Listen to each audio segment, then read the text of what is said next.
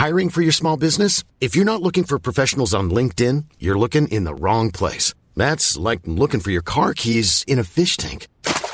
LinkedIn helps you hire professionals you can't find anywhere else, even those who aren't actively searching for a new job but might be open to the perfect role. In a given month, over 70% of LinkedIn users don't even visit other leading job sites. So start looking in the right place. With LinkedIn, you can hire professionals like a professional. Post your free job on linkedin.com slash people today.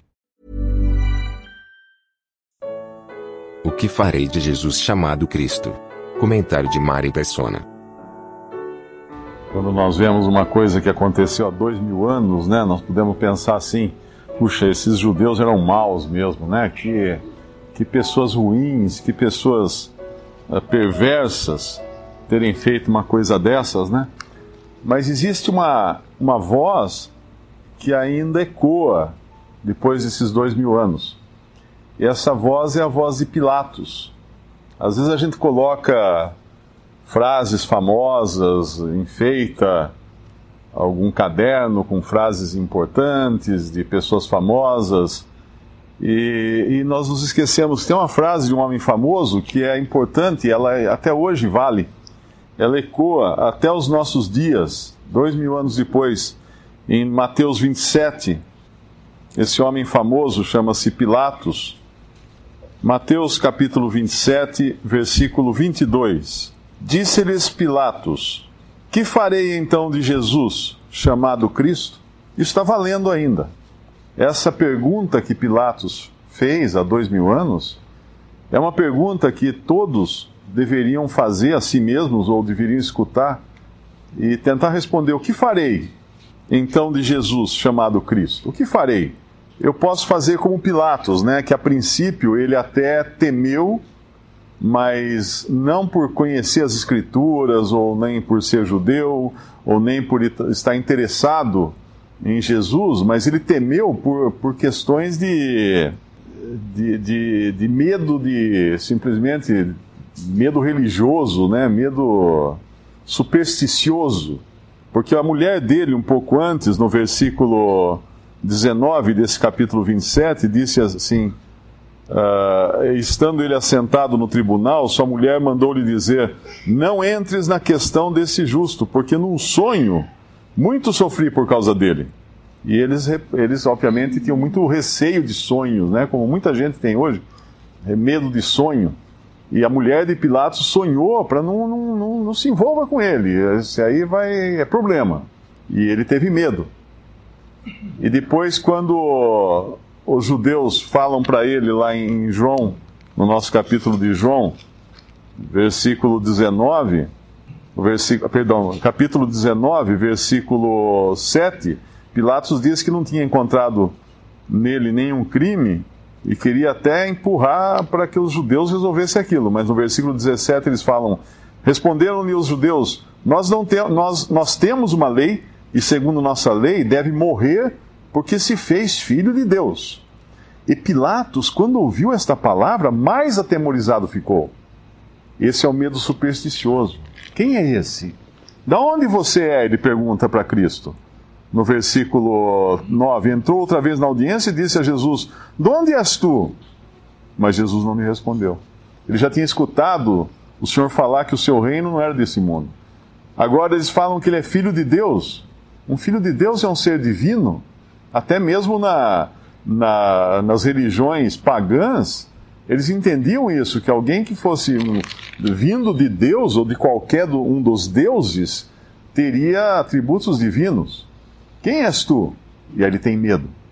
Hoje, muita gente, quando ouve falar de Jesus, trata a questão da forma supersticiosa apenas. Tem medo, simplesmente tem medo. Não crê. Tem temor, mas não crê.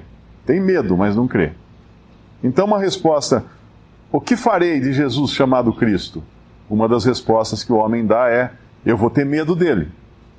Eu não quero me envolver com ele. Eu não quero nada com ele. Essa é uma das respostas dos homens. E Deus vai cobrar essa resposta um dia. A outra resposta é aquilo que Pilatos faz, outro comportamento, né? É o que o próprio Pilatos faz. Uh, ele, quando fica sabendo que ele tem algo a perder, no versículo 12.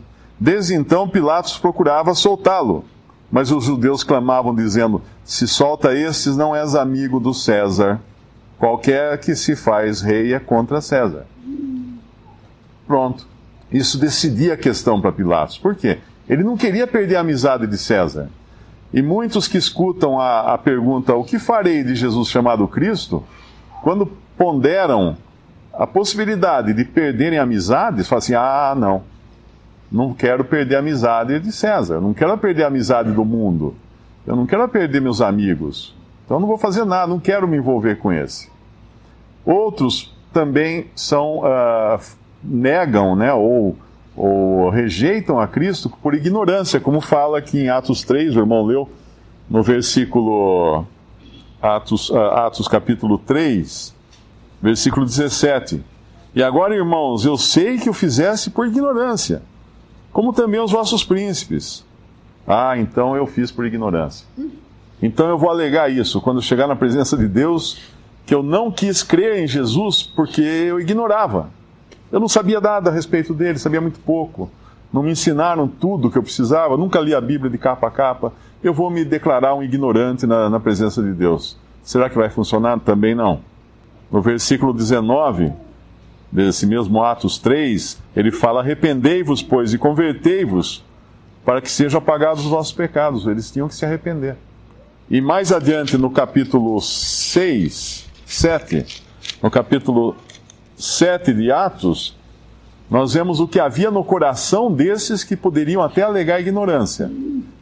Capítulo 7 de Atos, versículo 51. Homens de dura cerviz, incircuncisos de coração e ouvido, vós sempre resistis ao Espírito Santo, assim como vós sois, assim vós sois como vossos pais.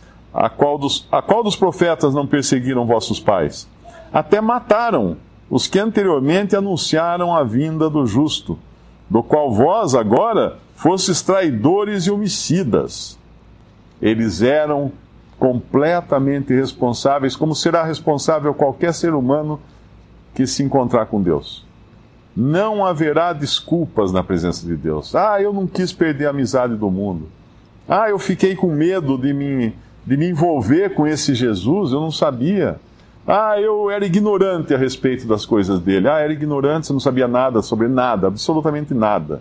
Muito pouquinho só que me falaram. O cego que foi curado por Cristo, quando falaram para ele assim: ah, esse homem é pecador. Ele, ele reconhece a sua própria ignorância. Ele fala assim: olha, se é pecador, não sei. Mas uma coisa eu sei: eu era cego e agora eu vejo. Não há como alegar ignorância diante daquele que Deus afirma que é o seu filho e que foi entregue para morrer em nosso lugar, para pagar pelos nossos pecados. E um dia todo ser humano vai ter que dar conta disso. O que, o que você fez com Jesus chamado Cristo? Essa vai ser a pergunta de Pilatos, mas vai ser essa também a pergunta que Deus vai fazer a cada ser humano. O que você fez de Jesus chamado Cristo? Você teve sua chance. Você escutou, você ouviu o evangelho. O que você fez? Que, que rumo você tomou? Ah, eu fiquei com medo. Pilatos também ficou. Ah, eu, eu, eu, eu não sabia tudo. Os judeus também alegaram isso. O que você fez? O que farei de Jesus chamado Cristo?